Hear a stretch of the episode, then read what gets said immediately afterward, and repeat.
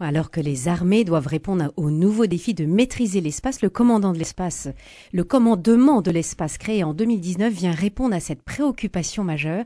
Nous accueillons ce matin le nouveau commandant de l'espace en fonction depuis cet été. Bonjour Général Philippe Adam. Bonjour Isabelle. Le commandement de l'espace que vous dirigez depuis donc trois mois déjà est un organisme à vocation interarmée. Il met en œuvre la nouvelle stratégie spatiale de défense. Il dépend donc à la fois du ministère des Armées et de l'armée de l'air et de l'espace, j'espère que je ne me trompe pas. Général, qu'est-ce qui a poussé l'armée à se consacrer ainsi au domaine spatial? Le domaine spatial est dans nos vies depuis très longtemps, mais euh, ce qu'on constate aujourd'hui, c'est que ses usages euh, explosent. Euh, vous vous servez vous-même tous les jours de nombreux services spatiaux sans probablement vous en rendre compte. Les communications sont euh, présentes à la télévision depuis, depuis très longtemps. Ça augmente aujourd'hui avec les connectivités dont on a besoin pour Internet, mais il y a aussi la navigation, le GPS que vous avez dans votre voiture, euh, simplement sur votre téléphone portable. L'observation, on n'est plus surpris aujourd'hui de voir des photos satellites, des photos de la Terre prises de, de 500 km de distance. On le voit bien avec la guerre en Ukraine. En, Ukraine en mm. particulier. Euh, donc ça, c'est des choses qui font vraiment partie de notre vie quotidienne, qui servent à la météorologie aussi. Qui, vous euh, on, utilise l'observation spatiale pour faire des prévisions météo. Et puis on reparle aujourd'hui de plus en plus de conquête spatiale. Vous l'avez noté avec euh, les Américains et les Chinois qui ont le, projet de s'installer sur la Lune, voire plus loin.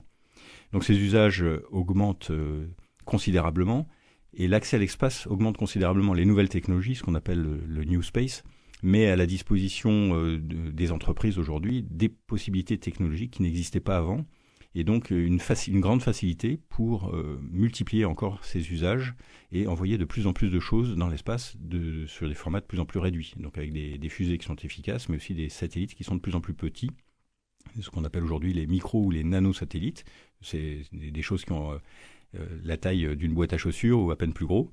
Euh, et donc euh, la multiplication des acteurs crée une véritable compétition. Euh, le nombre d'opérateurs dans l'espace augmente considérablement. Les usages bah, créent un marché, évidemment. Il y a une compétition économique, mais il y a aussi d'autres compétitions euh, qui se reposent un peu plus sur le prestige ou d'autres choses. Donc la conquête spatiale bah, va créer aussi peut-être une course. En tout cas, on s'y prépare. Donc cette compétition, forcément, pour des raisons diverses, euh, peut créer de la conflictualité. En tout cas, il faut que chacun s'y fasse de la place. on commence à voir. concurrence, en tout cas. Voilà, il y a de la mm. concurrence. Euh, l'espace devient encombré. Il faut aussi faire sa place. On a des problèmes d'occupation du spectre de fréquence. Donc voilà, tout ça montre que les, les, usages pourraient devenir aussi peut-être un peu moins euh, pacifiques. En tout cas, on a des problèmes de sécurité qui commencent à apparaître dans l'espace. Et donc, c'est là que le président, en 2018, a décidé d'aller un petit peu plus loin et de créer de, faire rédiger d'abord une stratégie euh, spatiale de défense qui a engendré la, création du, commandement de l'espace ensuite. Et oui, parce que l'espace n'a pas de frontières, donc il, faut euh, réglementer euh, un petit peu tout ça. Donc cette stratégie de défense a été élaborée, vous le disiez, et donc le commandement de l'espace a vu le jour. Qu'est-ce qu'il permet aujourd'hui, ce commandement? Alors les missions du commandement de l'espace sont tout d'abord d'assurer euh, le bon soutien des opérations militaires au sens large par les moyens spatiaux. Donc euh, ça, c'est une, grosse partie de nos missions, évidemment. On a un rôle d'expertise. Donc euh, pour le ministère des Armées, eh bien tout ce qui concerne le, secteur spatial, on essaye d'avoir un avis, de savoir ce qui s'y passe et de pouvoir au moins guider les choix qui seront faits, notamment dans les investissements ou dans les opérations. Et puis le, pan extrêmement important, c'est qu'on se prépare à agir dans l'espace. Donc la maîtrise de l'espace que vous avez déjà mentionné est, un, est une chose importante, euh, puisque là c'est un rôle qui est vraiment purement militaire, qui est très analogue à ce que fait l'armée de l'air euh, dans l'espace aérien, donc la police du ciel, et qui euh, demande d'abord de bien savoir ce qui se passe dans l'espace. Donc il y, a, il y a un rôle de surveillance, un rôle d'interprétation, d'identification, comprendre ce qui se passe, et ensuite surtout avoir les moyens d'agir. Donc ça c'est ça c'est un pan complètement nouveau des activités spatiales qui a été confié euh, aux armées et en particulier au commandement de l'espace. Est-ce que dans cette nouveauté, il y a euh, ce qu'on appelle euh, dans les armées des manœuvres Est-ce qu'il il y aura ou il y a déjà des manœuvres dans l'espace? Alors, des manœuvres dans l'espace, il y en a déjà.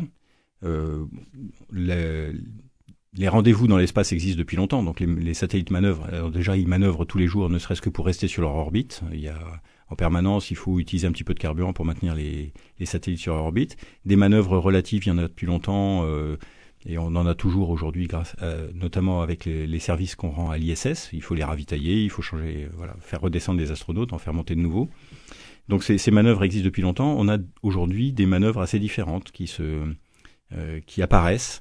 Euh, et notamment, euh, on a parlé il y a quelques années, euh, au, moment d'ailleurs de la création du CDE, d'un satellite russe qui se promène sur l'orbite géostationnaire et qui fait des choses curieuses. Donc oui, on a des satellites qui qui, qui, commencent à explorer et qui font des choses qu'on n'avait jamais vues avant. Et donc, on parle de l'orbite géostationnaire, mais il y en a ailleurs.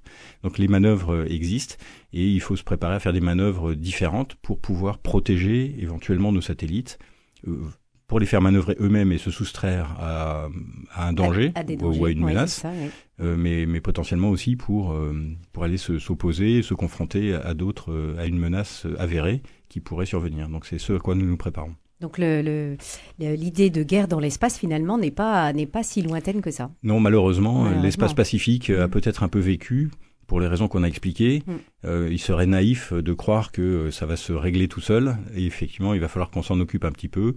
Euh, et puis, bah, comme tous les militaires qui sont évidemment les premiers intéressés à ce que la guerre n'arrive jamais, on espère que ce qu'on fera euh, suffira pour dissuader les, utilisations malveillantes, évidemment. On espère aussi, oui.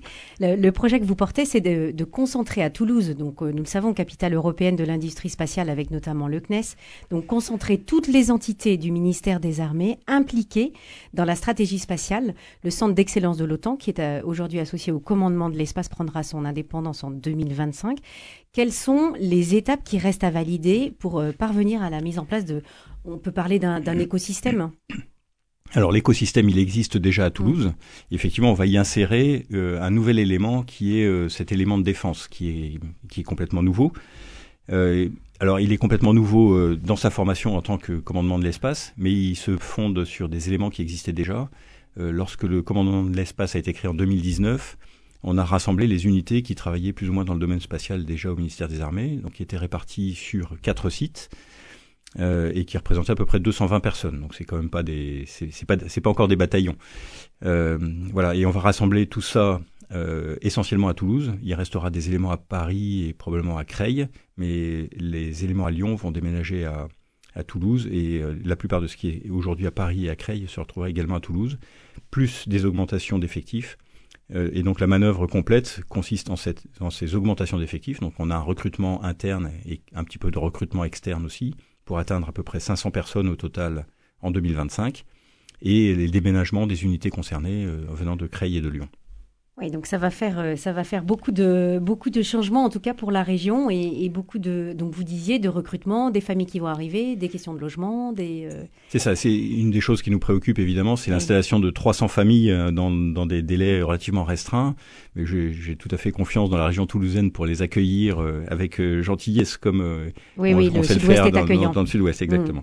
Mmh. Voilà, mais ça reste quand même un problème évidemment. C'est c'est pas des volumes considérables, mais il faudra que ça se passe bien c'est un enjeu dans une montée en puissance, quelque chose qui n'existe pas. Des enjeux de, recrutement, d'efficacité évidemment, de pérennité aussi. On a besoin de fidéliser un petit peu des, du personnel qui va servir dans des métiers qui sont complètement nouveaux et qu'on va découvrir aussi un petit peu au fil de l'eau. Donc pour cette installation, vous avez à peu près trois ans pour la préparer? C'est ça. Alors elle, elle, a déjà commencé. Les premiers éléments du CDE sont installés euh, euh, au CNES, qui nous héberge pour l'instant, qui nous accueille et on va construire de nouveaux bâtiments. Alors aujourd'hui, il y a 90 euh, personnes à peu près qui, euh, qui travaillent euh, à Toulouse pour le CDE. Euh, le CDE, pardon, c'est le, pardon, le, commandement, de l'espace. oui, bien sûr. et, et puis, ça va augmenter progressivement. Les premières familles étrangères devraient arriver l'année prochaine. Euh, et, et, donc, on en aura au total une vingtaine de familles pour le, CE, le centre d'excellence de l'OTAN que vous avez mentionné également, euh, que nous faisons monter en puissance, donc qui va être créé par euh, par le ministère des Armées, euh, qui va en assurer le soutien, mais qui, comme vous l'avez dit, sera un, un, organisme indépendant de l'OTAN, colocalisé avec le commandement de l'espace, mais qui fonctionnera de façon indépendante. Évidemment, pas tout à fait indépendante. Enfin, il y aura des contacts réguliers et il y a, il y a une vraie synergie à trouver entre le commandement de l'espace et ce centre d'excellence de l'OTAN, évidemment. Est-ce que ce centre d'excellence de l'OTAN, pour l'instant, il n'existe pas du tout ou il existe ailleurs? Non, il n'existe pas du tout. Pas du tout. Euh, Mhm. On est en- vraiment là en processus de création. Donc euh, les, les premiers accords sont en passe d'être signés à la fin de cette année.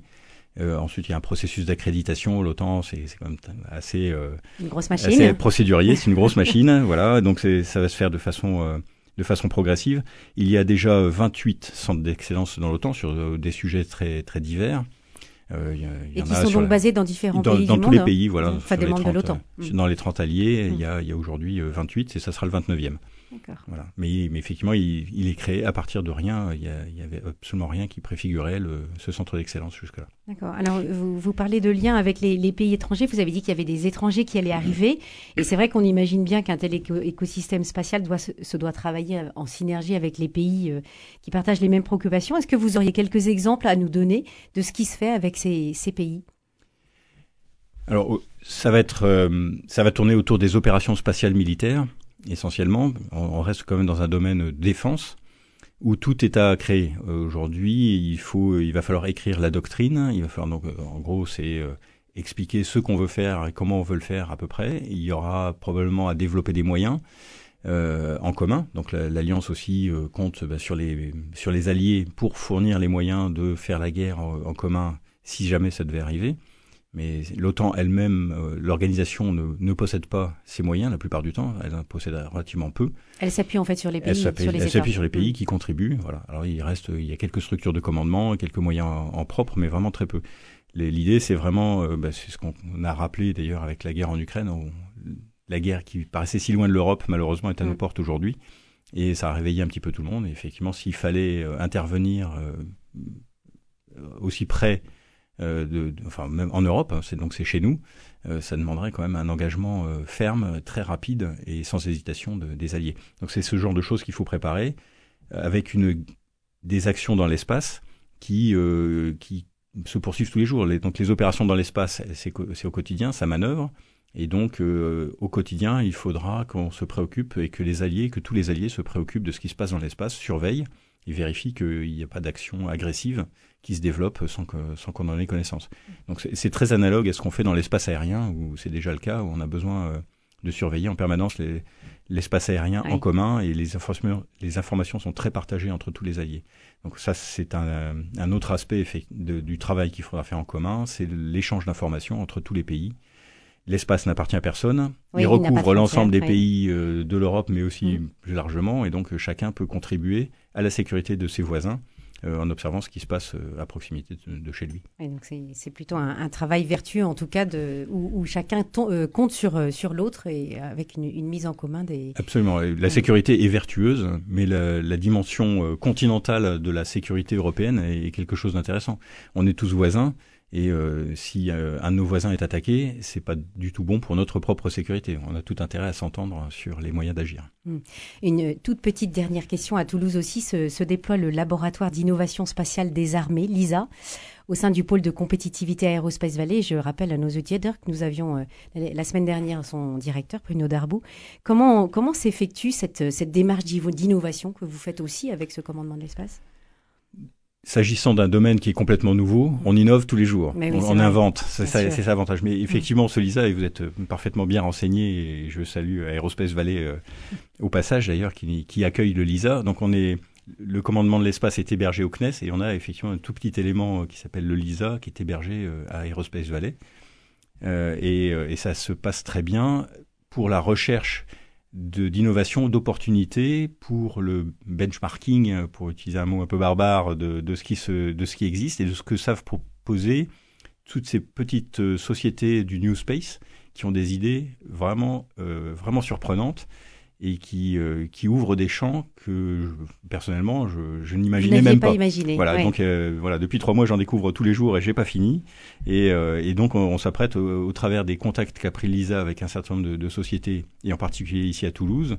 euh, on, on commence à réfléchir sérieusement. Enfin, on a même un projet très sérieux qui devrait aboutir dans quelques mois d'un satellite euh, qu'on va lancer. Alors, c'est un satellite un peu expérimental, mais euh, avec l'aide d'une start-up euh, toulousaine qui s'appelle U-Space, on, on devrait avoir notre premier satellite. Bon, alors vous nous, vous nous donnerez des, des nouvelles. En tout cas, vous aurez euh, l'occasion de revenir dans les studios de Radio Présence. Merci beaucoup, Général Philippe Adam.